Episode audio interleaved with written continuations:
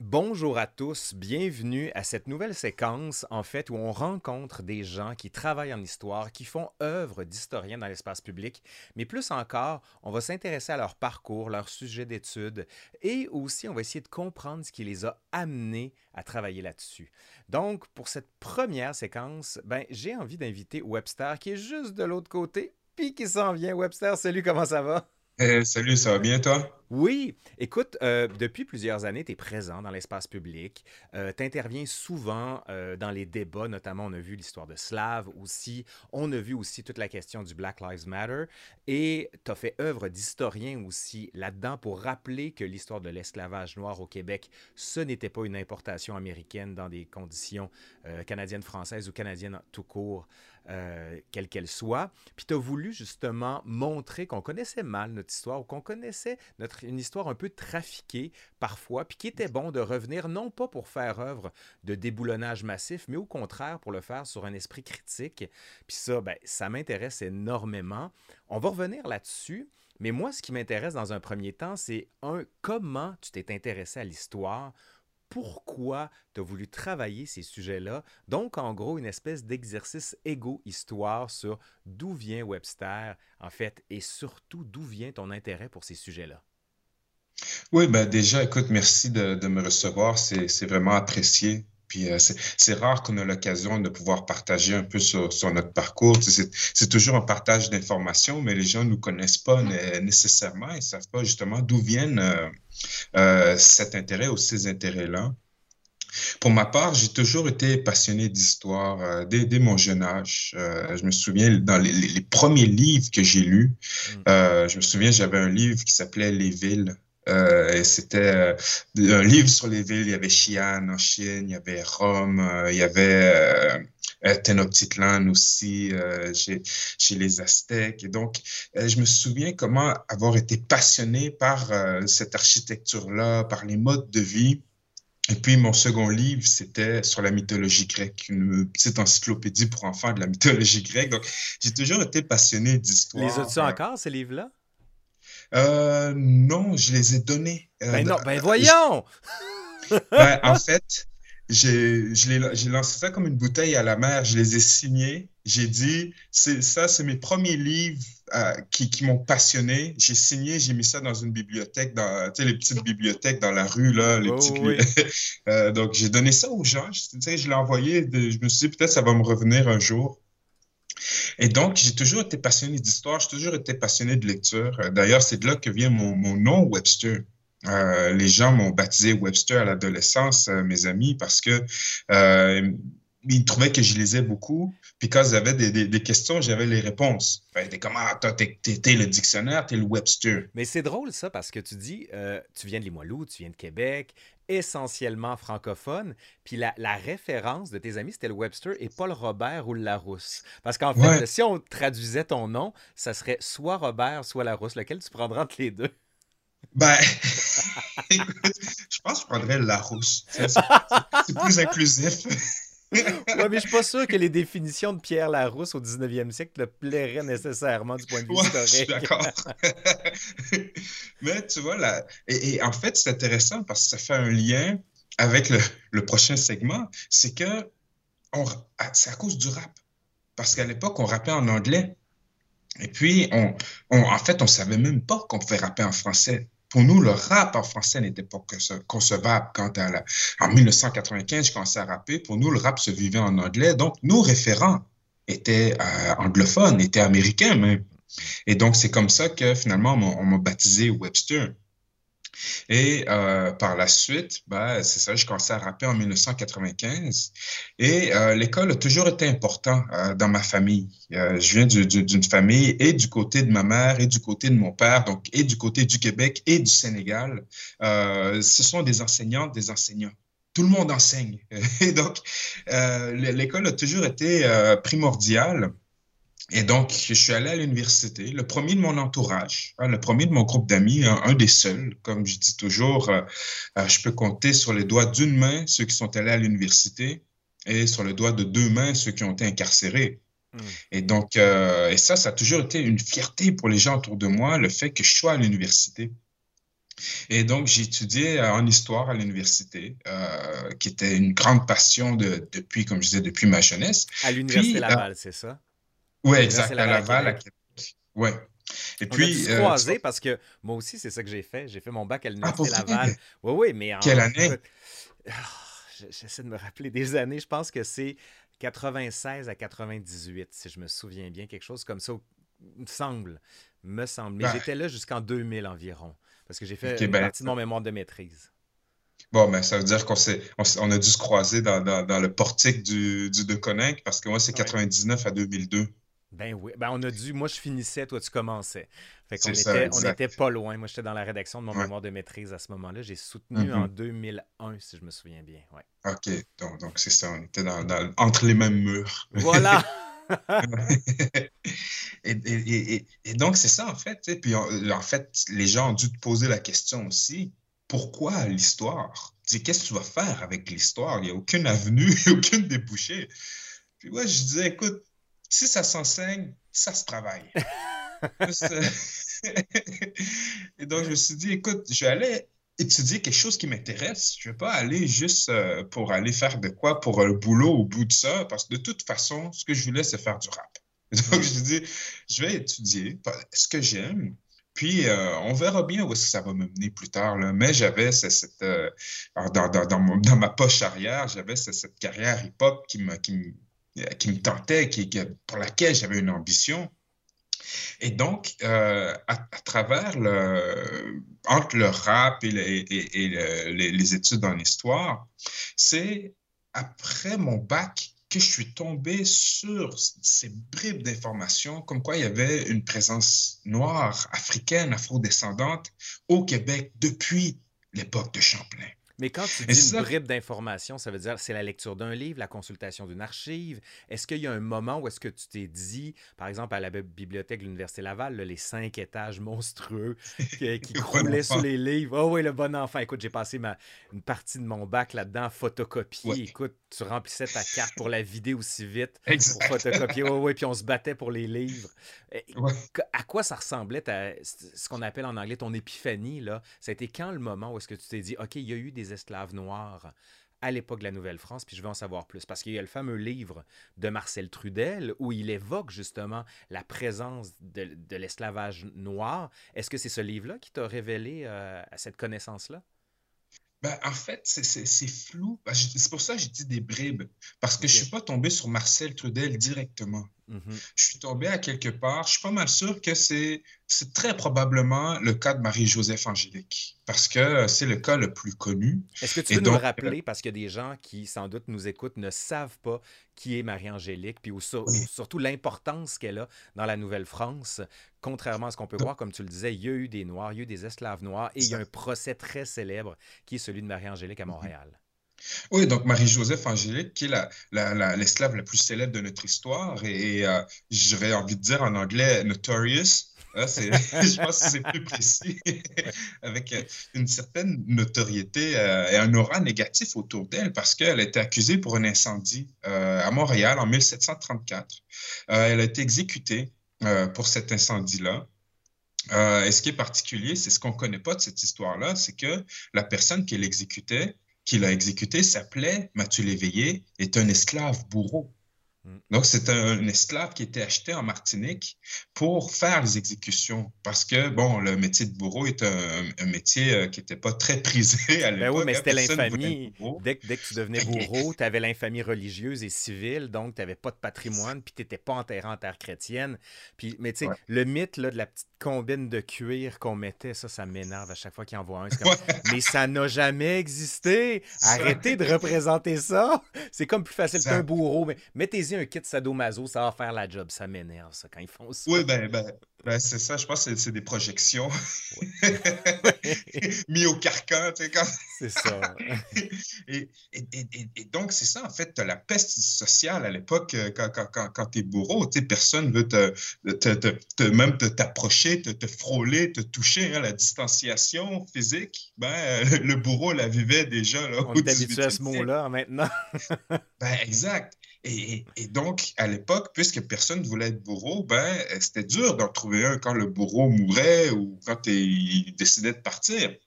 Et donc, c'est comme ça que, et c'est même sous la, la, suggestion de Maurepas à l'époque, en 1728, qui, qui suggère à l'administration coloniale d'acheter un esclave.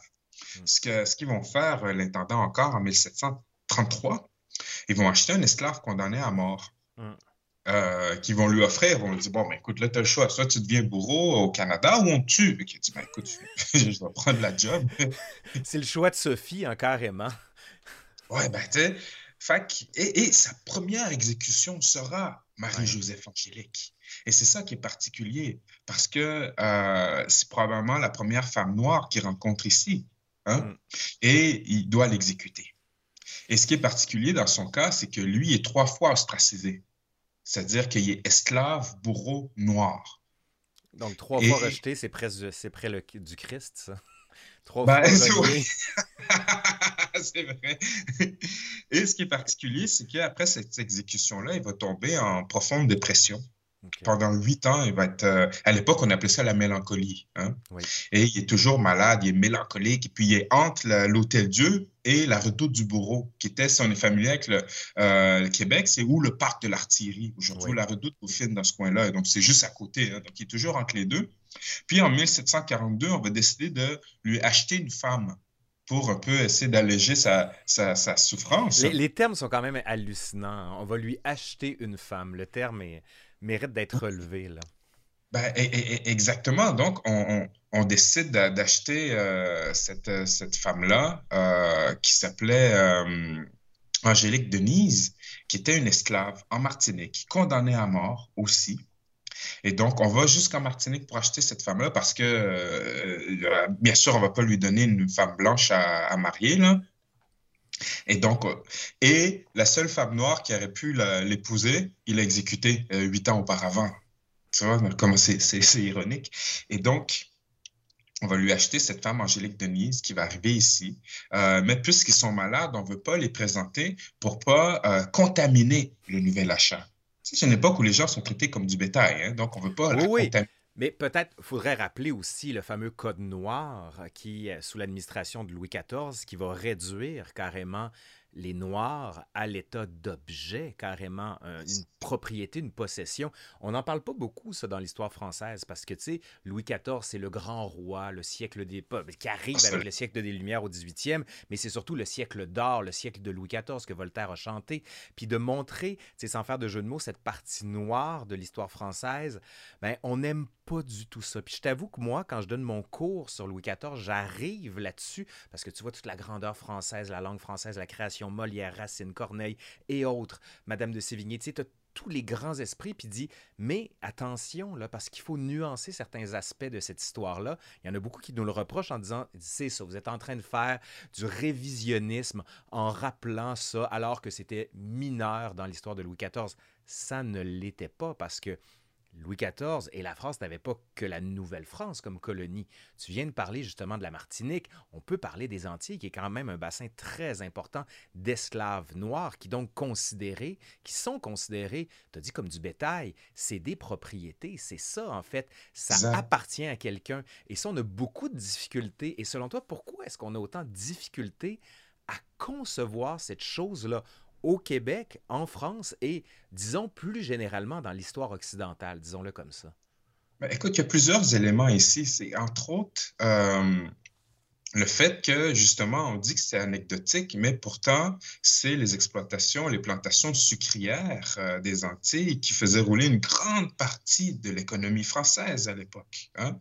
Et donc, ce dit Code noir qui a été euh, promulgué en en 1685, une petite anecdote pour faire le lien avec ici, eh bien, le père de l'intendant Bégon, qui à l'époque était, euh, je pense, intendant au gouverneur euh, en Martinique, va écrire une partie du Code noir. Hmm. Hein, juste pour faire le lien avec ici. Et le Code noir ne sera pas appliqué au Québec, hein, parce que le Code noir est régional. Donc, ce dit Code noir celui de 1685 est appliqué euh, aux Antilles françaises.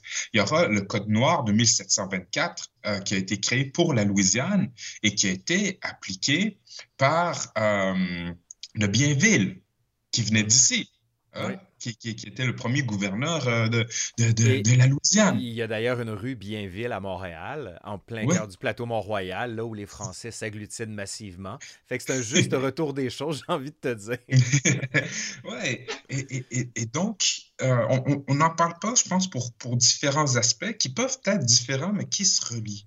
Mm. C'est-à-dire qu'en Occident, euh, on, refuse de voir comment est-ce que l'esclavage a joué un rôle dans la prééminence de l'Occident dans l'histoire mondiale. C'est-à-dire que si on prend les 500 dernières années, la colonisation des Amériques et la richesse des Amériques a pu euh, donner ce bon technologique à l'Occident, hein, et ces richesses ont été cultivées par les esclaves noirs. Et à travers cette richesse et ce, bon technologique-là, l'Occident a pu conquérir le reste du monde.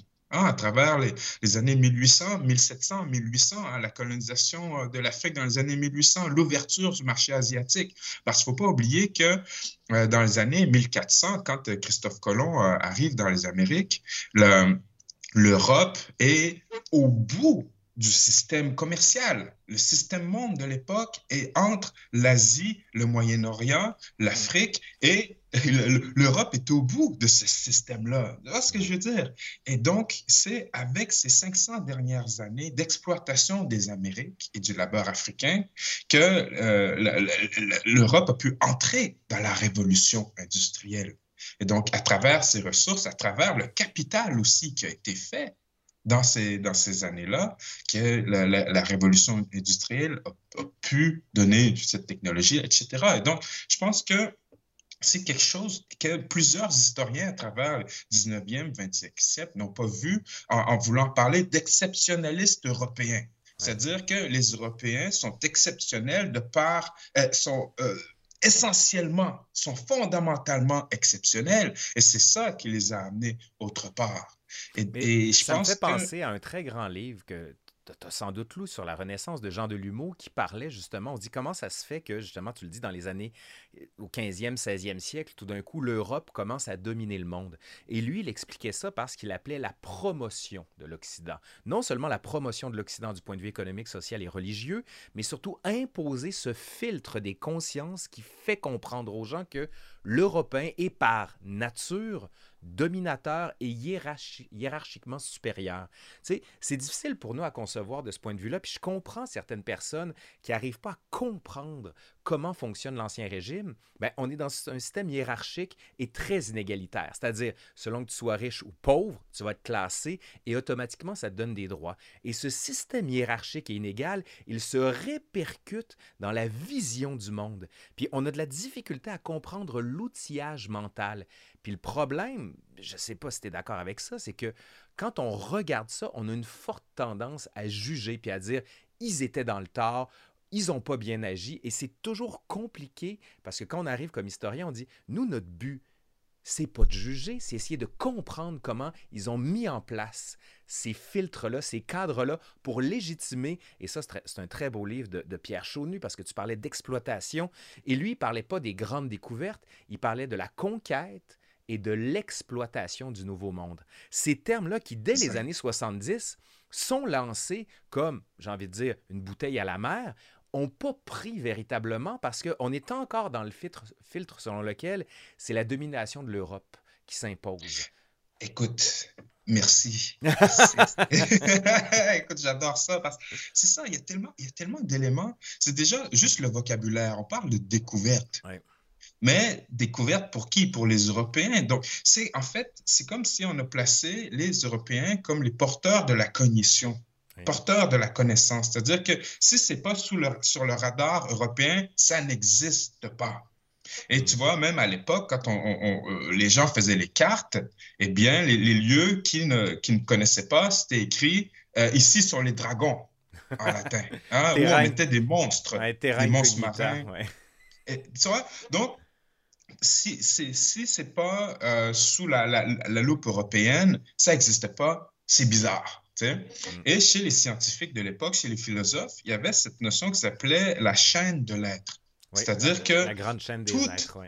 Exact. Donc, tout est lié, mais sur une hiérarchie aussi, qui est finalement à l'image de la société européenne de l'époque. Tout est hiérarchisé et donc on a transféré cette hiérarchie sociale-là à cette notion dite de race. Et aussi, ça, ça, ça, va passer aussi d'une différenciation civilisationnelle où avant cette notion de race, cette différenciation se faisait d'un point de vue religieux.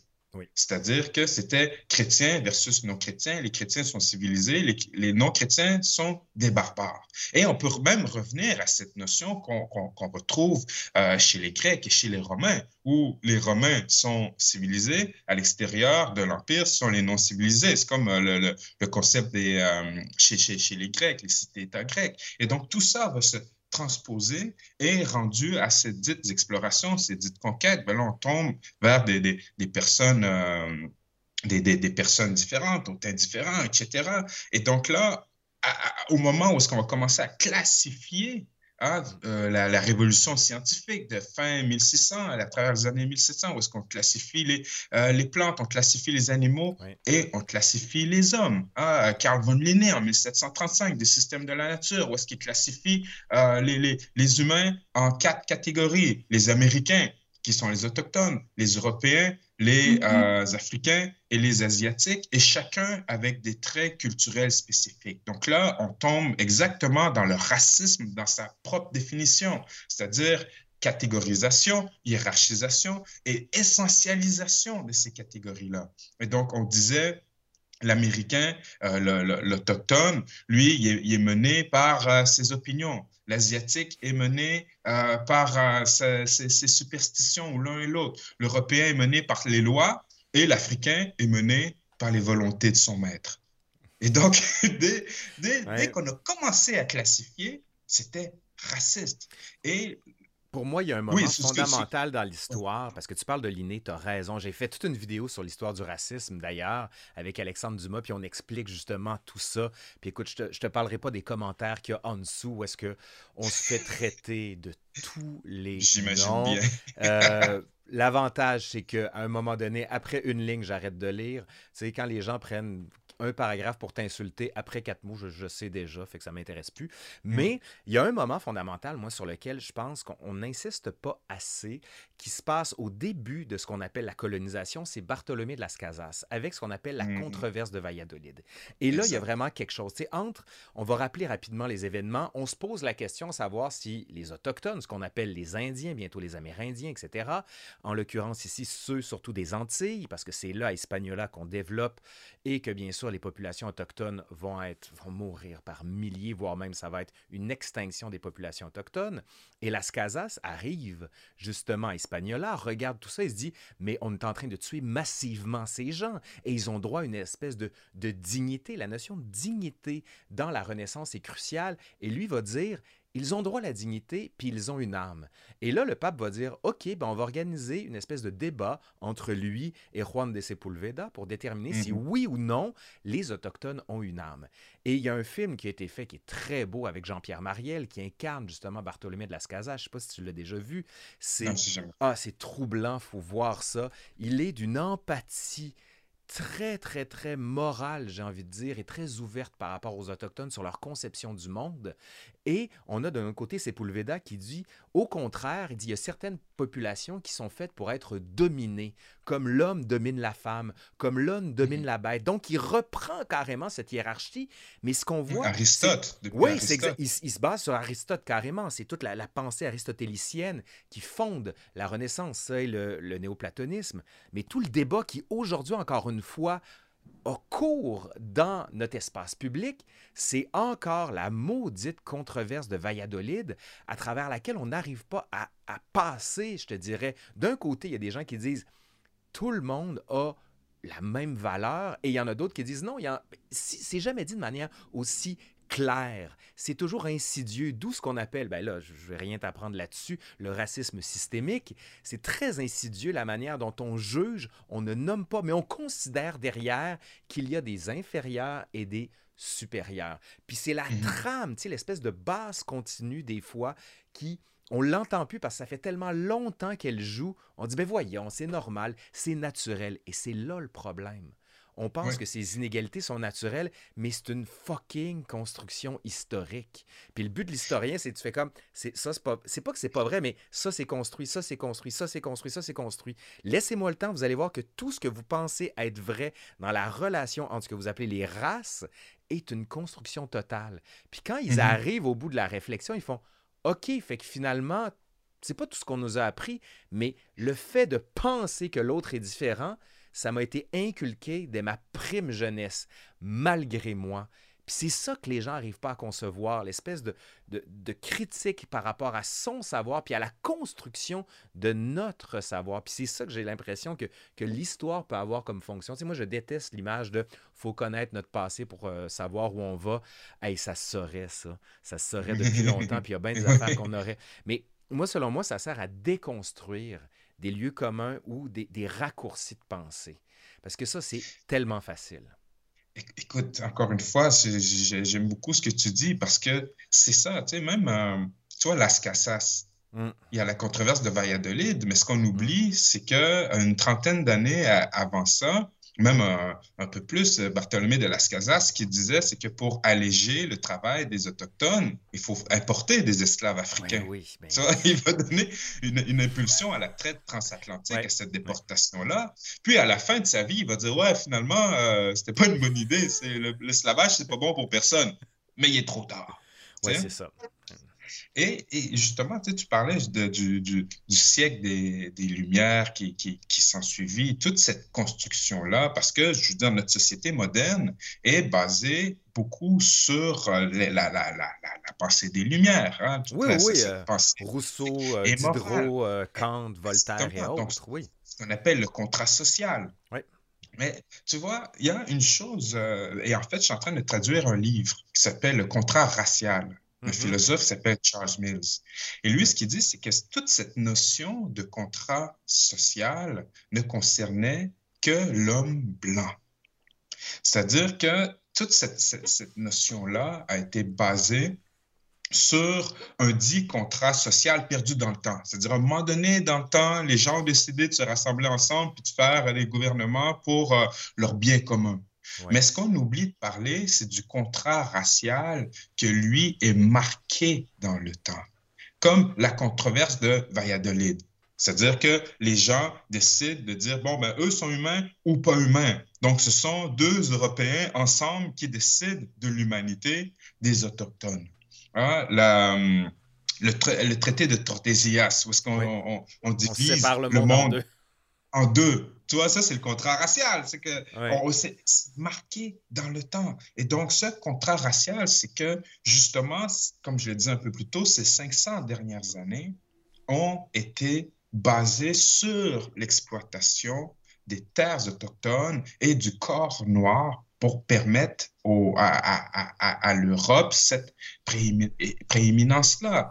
Et ce contrat racial explique aussi cette notion de racisme systémique. Et même si, justement, tu vois, on, parle du, siècle des Lumières, regardons la Révolution française, regardons la Révolution euh, américaine. Ce sont les deux grandes révolutions euh, du siècle des Lumières. Mais elles ne sont pas parfaites parce qu'elles n'est plus qu'une partie de la population. Et donc, au final, la Révolution des Lumières la plus parfaite, la révolution haïtienne. Oui, je savais que tu t'en allais là.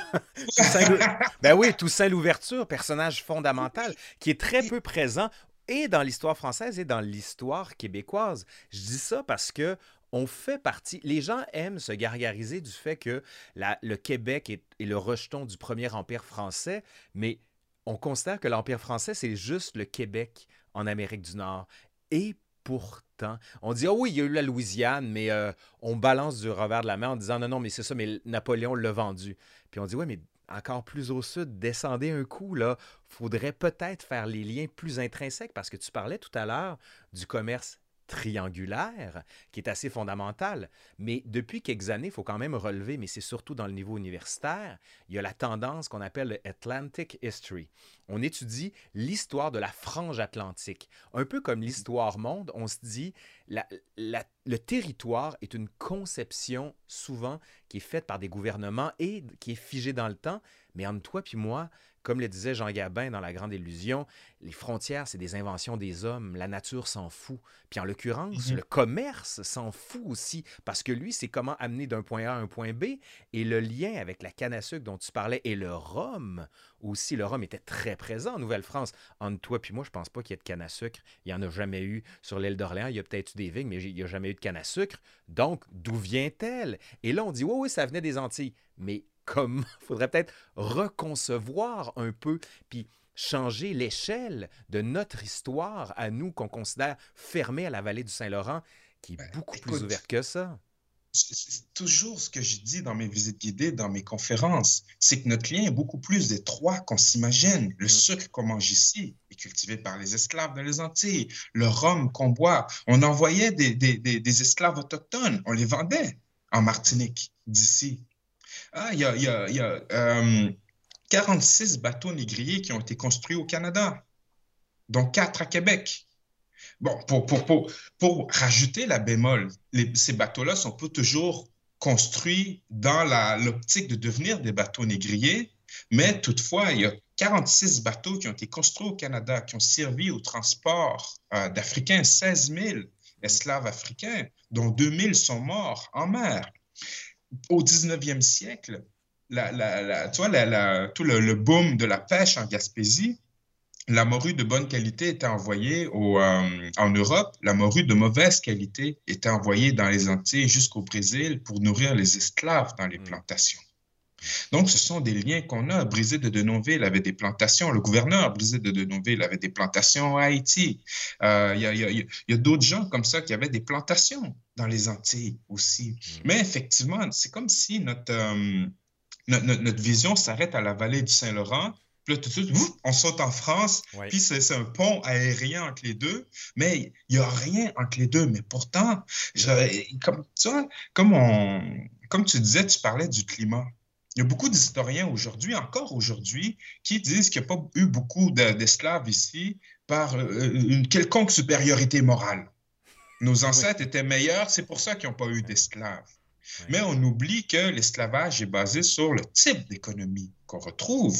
Donc ici, notre économie, c'est quoi? C'est les pêches, c'est les fourrures versus une économie de plantation ailleurs dans les Amériques. Et qu'est-ce qui influence notre type d'économie? C'est le climat. Il fait pas assez chaud pour avoir de- de- du coton, il fait pas assez chaud pour avoir euh, de l'indigo, du café, du cacao, Oui. qui sont toutes des, des, des, des, des- des ressources qui font rouler l'économie. Ici, c'est pas une économie agraire comparée au reste du monde atlantique. Et toute la question est là. Et tu vois, même entre 17- 1716 et 1721, l'intendant Bégon va écrire plusieurs fois à, Louis XV pour lui dire, écoutez, on veut avoir des esclaves ici. Euh, donnez-nous le droit de pouvoir les importer à travers la Compagnie des Indes occidentales et on pourra les mettre à profit dans les mines, on les mettra à profit dans les champs et ils pourront s'occuper des personnes âgées qui n'ont aucun support. Et donc, finalement, en 1721, il y a une réorganisation à l'intérieur de la Compagnie euh, des Indes occidentales qui fait qu'il n'y aura pas de cargaison qui va venir ici. Mais euh, Bégon va même envoyer une liste. Il va dire, voici une liste de gens qui sont prêts à les acheter. Donc, Brisé de Denonville, j'en parlais, lui aussi va demander le droit d'importer des esclaves ici. Donc, il y a ce désir-là. On en veut. Toutefois, la nature de notre économie, la nature de notre climat fait qu'on a un type d'esclavage différent. Et notre nature géographique aussi, c'est-à-dire qu'on est un peu excentré. Hein? Pour venir ici, il faut, faut faire le tour à travers le golfe du Saint-Laurent ou passer à travers les 13 colonies. Ce qui fait que finalement, on n'est pas connecté à ce système de, de, de, de traite transatlantique. Et c'est pour ça que l'esclavage ici va, sûrement, va surtout concerner des esclaves autochtones. Hein, deux Oui. tiers des esclaves qui sont ici sont des esclaves autochtones. Mais ça, on n'en parle pas beaucoup non plus. esclaves. On a- parle pas. On a vraiment une honte. Ben, je sais pas si c'est une honte ou un déni, un refus de voir, ou encore une de mes théories, moi, tu vois, c'est qu'il y a ça, mais il y a aussi l'idée qu'on a beaucoup plus moussé les réalisations canadiennes-françaises comme étant le vecteur premier de la réalisation. Tu sais, l'histoire a longtemps été ici au Québec une histoire, j'allais dire, clérico-nationaliste. C'est-à-dire, Mhm, c'est qu'on met à- de l'avant les grandes réussites du clergé, que le clergé nous a permis, par exemple, de ne pas faire la révolution américaine, parce que les Américains, on, on le sait, là, sont venus jusqu'à Québec, avaient pris Montréal, Trois-Rivières, en 1775, se cassent les dents pendant euh, l'hiver en 75. Et on dit, oui, mais c'est ouais, c'est ça. On va dire, oui, mais c'est grâce au clergé qui a dit, allez pas avec eux, c'est les méchants, c'est les méchants. Puis encore là, tu sais, les saints martyrs canadiens dont on parle plus, mais qui, malgré nous, quand tu regardes au Québec, mais sont partout. Brébeuf, Gabriel Lallemand, ils sont, ils sont très présents. Puis, mais moi, ça m'hallucine aussi toujours de voir le nom des villages au Québec ou le nom des rues au Québec, des saints quelque chose. Tu sais, les deux plus grandes rues de Montréal, c'est Saint-Laurent puis Saint-Denis. C'est, ça veut dire quelque chose de notre passé puis de notre forme de représentation. Mais là où je voulais t'entendre aussi, c'est que, bon, tu fais un travail déterminant de vulgarisation, d'ouverture de l'esprit, de, de, confrontation critique par rapport à ce qu'on connaît de notre histoire. Et là, tu me vois venir, beaucoup de critiques nous disent et te disent que il y a ici une réinterprétation, on est en train de vider l'histoire québécoise de son ciment nationaliste, de son ciment national, et finalement, tu ferais une œuvre de mineur ou de démineur pour défaire carrément ce qui était le récit national. Qu'est-ce que tu réponds par rapport à ça?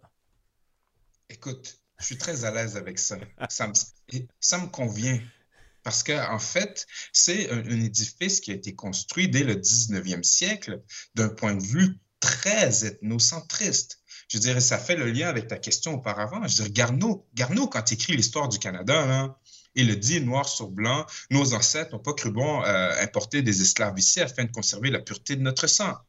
Hein, il n'y a que des fronts libres qui se, qui, se dressent au-dessus du, du, ciel de la liberté du, du Québec. C'est ce qui est dit par Garneau. Et les gens, même à l'époque de Garneau, vont lui reprocher, Jacques Vigée, Louis-Polyte Lafontaine, qui eux-mêmes vont écrire un fascicule qui s'appelle euh, De l'esclavage en Canada pour la Société d'histoire de Montréal en 1859. Et ils reprochent à Garneau. Ils disent à Garneau, mais écoute, comment tu, tu dis qu'il n'y a jamais eu d'esclaves ici? Il y en a eu. Je et c'est des gens qui ont le souvenir de l'esclavage. Jacques Vigée, sa femme, s'était fait léguer un esclave à la fin mm. du... Euh, à la fin du, euh, du 18e siècle. Euh, euh, c'est des gens, c'est la dernière génération qui ont été témoins de l'esclavage, parce que l'esclavage disparaît ici au début des années 1800. Et mm. donc, et l'esclavage est aboli dans l'Empire britannique le 1er août 1834, du moins appliqué le 1er août 1834. Oui, c'est ça. C'est ça. Donc, c'est voté le 28 août 1833. Mais Ici, il y a un gap, il y a un fossé d'une trentaine d'années où est-ce que l'esclavage disparaît, mais les gens ont le souvenir de l'esclavage. Et donc, quand Garneau écrit ça, les gens lui reprochent. Et dans ses éditions subséquentes, Garneau va dire, oui, ben, en tout cas, il y avait des esclaves, mais vraiment pas beaucoup. Et par la suite, ces historiens, comme justement, comme Garneau, comme euh, Benjamin Sult, comme euh, Ferland, comme euh, Lionel Groux, vont justement utiliser l'histoire comme pour cette construction nationale-là, mais face à ce qu'ils appelaient à l'époque la race anglo-saxonne. Donc, on doit s'élever à l'époque, au 19e siècle, au début 20e siècle. Qu'est-ce qui fait qu'une race est bonne, en guillemets? C'est sa pureté. Et donc, de dire qu'il euh, n'y a pas eu de mélange avec l'élément noir, comme, euh, ou de dire qu'il n'y a pas eu d'esclavage, mais ça, ça, ça, permet de nous, de nous comparer, de nous rehausser. Et même Lionel Gros lui-même va dire qu'au Québec, on assiste à une population qui n'a aucune mixité avec son élément indigène. c'est fort en café, on va le dire comme ben, ça, exact. sans faire de jeu de mots encore. Oui, c'est ça que j'allais dire. et, donc, ici, ce que je dis souvent, c'est qu'on a passé l'étape de la négation par rapport à notre histoire de, de, l'esclavage. Parce que quand tu nies quelque chose, veux, veux pas, t'en parles. Mais ça veut dire quelque chose aussi, le fait de nier volontairement en, toute connaissance de cause. Il y a quelque chose qui parle d'autant plus. C'est quand on dit un silence assourdissant. Un silence est mm. parfois aussi évocateur que de vouloir ben, en parler ou de se dédouaner. Exact. Donc, au, début, on a commencé à le nier. À l'époque de, Garneau, Garneau le nie. Mais puisque Garneau, ben, c'est notre référence en histoire, ben, par la suite, cette négation-là s'est ancrée, s'est enracinée dans la tête des gens pour finalement devenir néant. Ah. On est passé de la négation, de nier quelque chose, à avoir réussi et que ça a disparu. Et ça a pris euh, Marcel Trudel en 1960 pour revenir sur cette question-là. Et aussi le, lien avec euh, l'histoire clérico-nationaliste dont, tu parlais, c'est qu'effectivement, à travers la deuxième partie du 19e siècle, à travers le 20e siècle, la, première partie du, du 20e siècle, l'histoire qui vaut la peine d'être racontée, c'est l'histoire de qui? L'histoire de l'homme blanc de l'élite. C'est-à-dire, si tu n'es pas un roi, ou si tu n'es pas Jacques Cartier, ou tu vois ce que, ou une, femme, si, il faut que tu sois une religieuse, une Marie de l'Incarnation, ou une Madeleine de Verchères. Ouais, une mère, une pute, ou encore une religieuse. la sainte trinité de ce que la femme a le droit d'être. Et bien sûr, avec l'opprobre qui vient sur chacun de ses rôles, bien sûr, pour la prostitution ben, encore plus.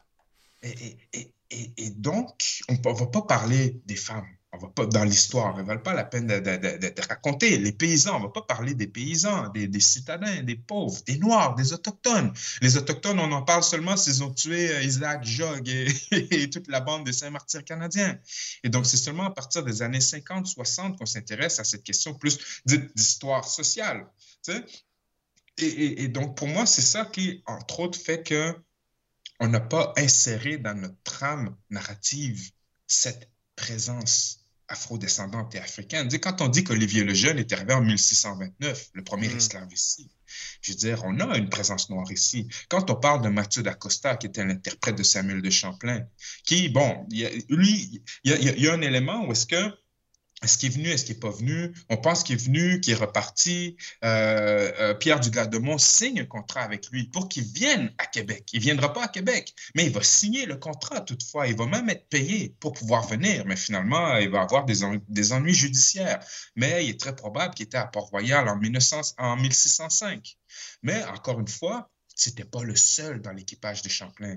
Il y a un autre homme. Si on lit Marc Lescarbot, il y a un homme qui accompagnait Champlain sur l'île Sainte-Croix, avant Port-Royal, en 1604, l'île Sainte-Croix. Mm. Et, euh, Marc Lescarbot écrit Le sieur de Poutrincourt fit ouvrir un nègre qui mourut de cette maladie en notre voyage, lequel avoit les parties bien saines, hormis l'estomac qui était tout ridé comme ulcéré. Donc cet homme meurt du scorbut et on fait une autopsie pour savoir de quoi il est mort. C'était un homme noir qui, qui accompagnait Champlain et Poutrincourt avant même Port-Royal. Tu vois? C'est passionnant d'écouter là-dessus parce que, tu sais, c'est que ça met beaucoup à mal le récit collectif qu'on se fait de l'histoire et c'est très déstabilisant pour plusieurs. Très déstabilisant parce que, tu sais, c'est pas juste une histoire avec un grand H, c'est une histoire avec un petit H aussi. Et c'est un ensemble de lieux qui sont référentiels pour plusieurs Québécois.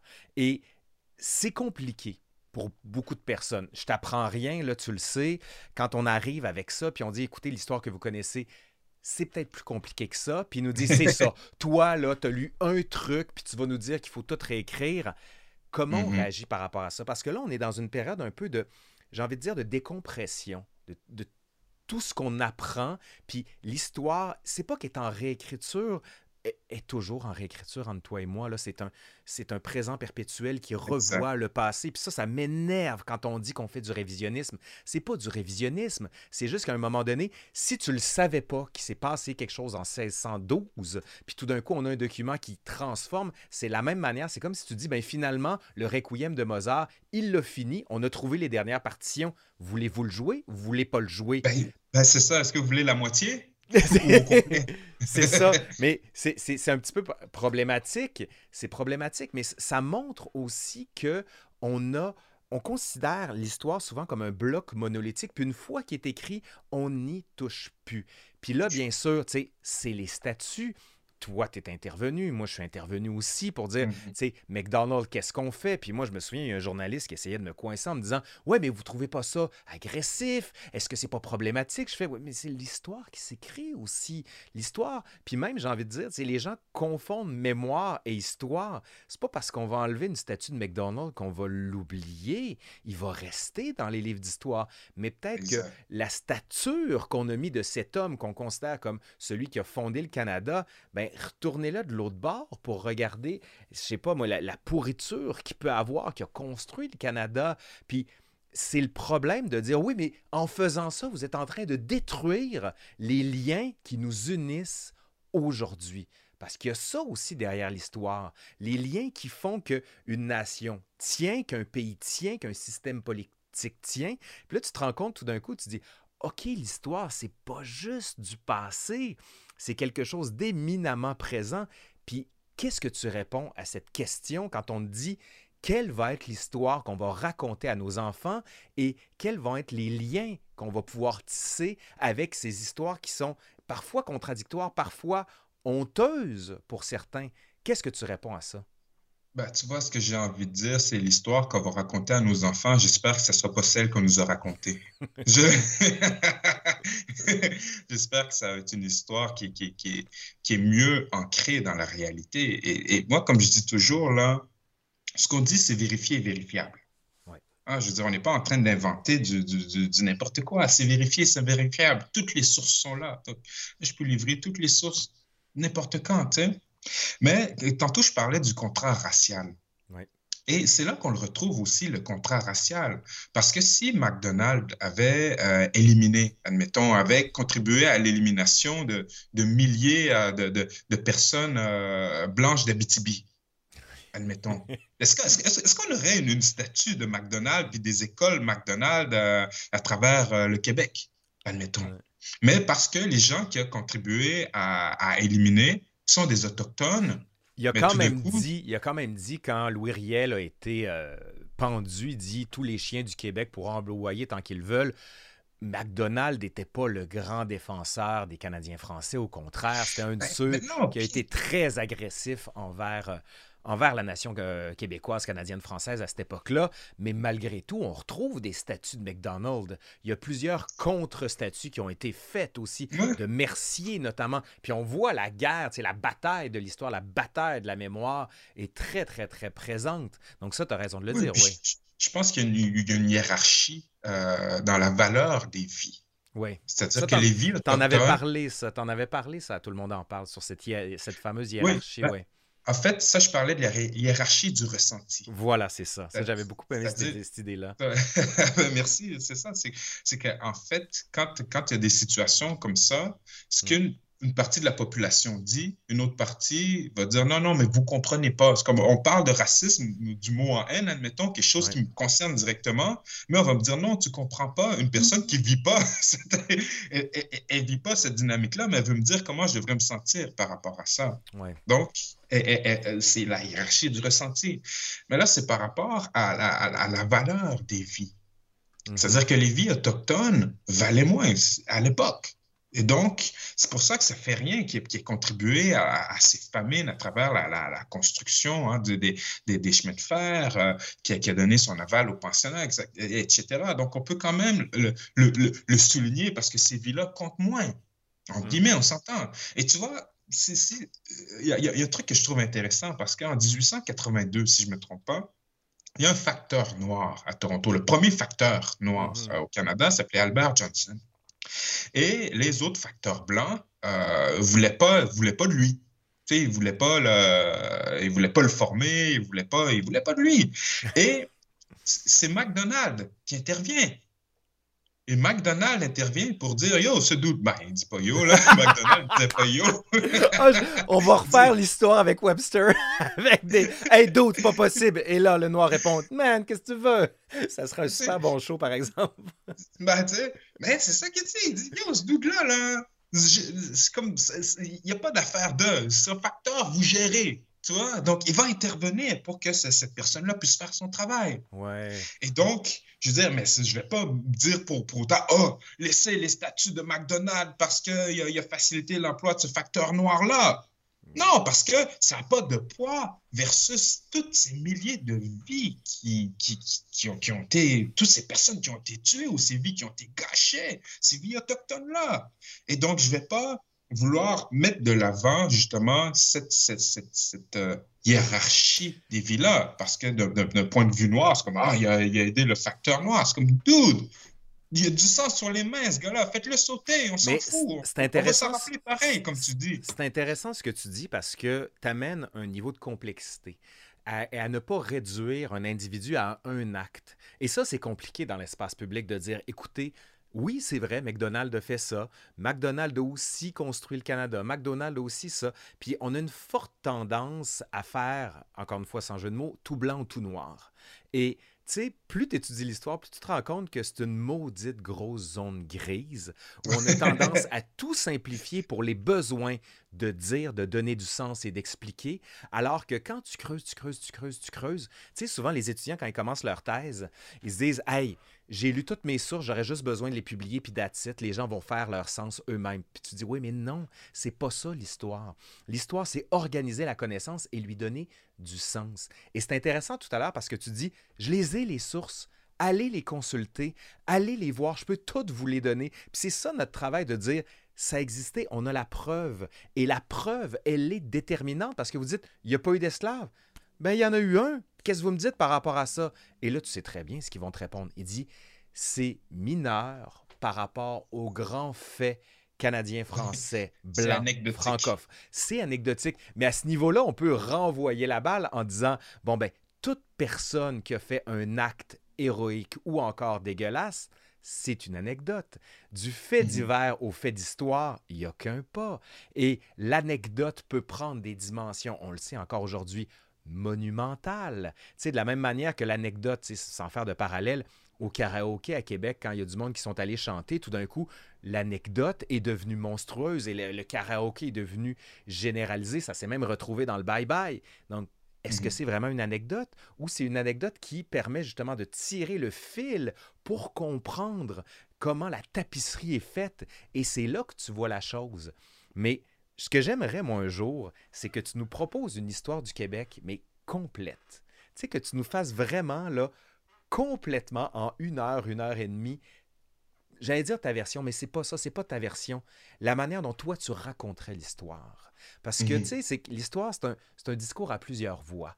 Et c'est en croisant ces voix-là qu'on arrive à quelque chose. De la même manière que quand tu veux éclairer un objet, tu as besoin de plusieurs éclairages pour lui donner de la trois dimensions. Puis, je comprends pas certaines personnes qui refusent d'avoir un éclairage. C'est pas qui, qui contrevient à leur vision des choses, mais qui, au contraire, l'enrichirait. Parce que nous autres, en histoire, on n'arrête pas de nous dire ça, croiser des sources. Tu peux pas juste regarder un type de source. Plusieurs vont te permettre de le voir.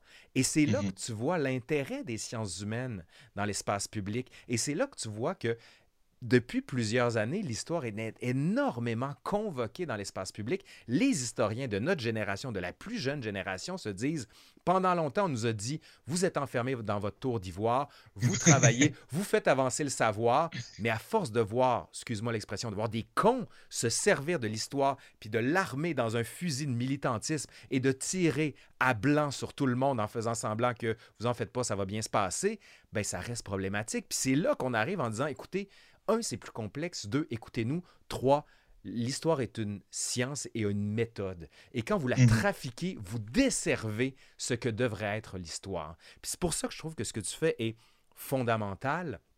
Puis les visites aussi que tu fais, parce que je veux qu'on le rappelle, la pandémie, la maudite pandémie va finir. Est-ce que tu as comme idée de reprendre tes visites après, les visites sur l'histoire, justement, le X-Story, comme tu l'appelles?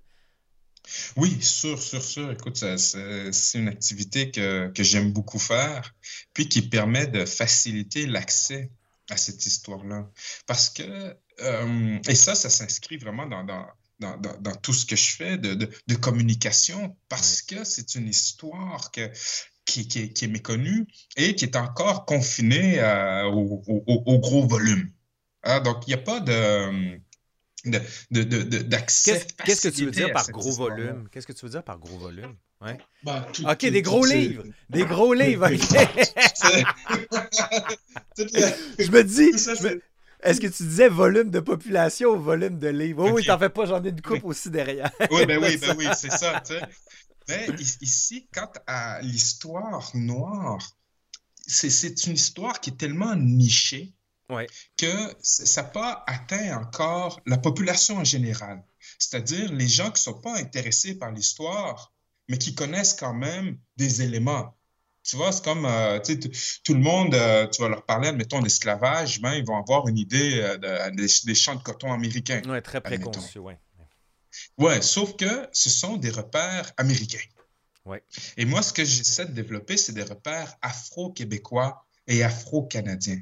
Mhm. C'est-à-dire que si on parle d'esclavage, on est capable de penser à comment ça s'est passé ici, qu'on puisse comprendre qu'il y a des, des, euh, des, personnages noirs ici depuis longtemps. Tu sais, D'ailleurs, Olivier le Jeune, le premier esclave ici, ou le premier Africain à vivre ici, est reconnu comme personnage historique depuis février passé. Ben oui, tu as contribué d'ailleurs à ça. Oui, oui, ben avec la BD aussi, oui, oui. Et donc, et, donc, pour moi, c'est ça, c'est de créer des repères. Donc, à travers mes visites guidées, ça permet de faciliter l'accès. Le livre, le grain de sable, même chose, pour que les jeunes puissent entrer en contact avec, cette histoire-là. Euh, les, les, conférences, l'exposition fugitive, qui est à travers les, euh, les annonces d'esclaves en fuite, parce que quand les esclaves s'enfuyaient, on les annonçait dans les journaux, puis on les, on les décrivait de manière très précise. Qu'est-ce qui portait, à quoi ils ressemblent. Et donc, on n'a pas de peinture, on n'a pas de gravure des esclaves ici, mais on a leur description.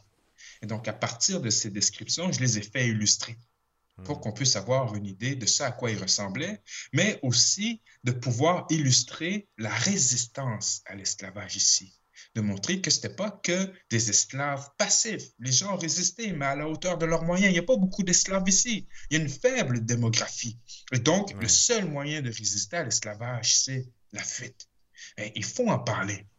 Et donc, pour moi, j'essaie, j'essaie vraiment de sortir les, les, ces faits-là, ces histoires-là de, des volumes pour pouvoir l'amener vers la population et la rendre accessible. J'ai quelque chose, une question à poser là-dessus. Euh, avec son lot de contrariété. C'est-à-dire qu'il y a des gens qui n'aiment pas ce que je fais, comme tu, tu le mentionnais plus tôt. Mais moi, ça, ça, me convient tout à fait. C'est pas un problème. Comme je dis, c'est vérifié, vérifiable, allez-y.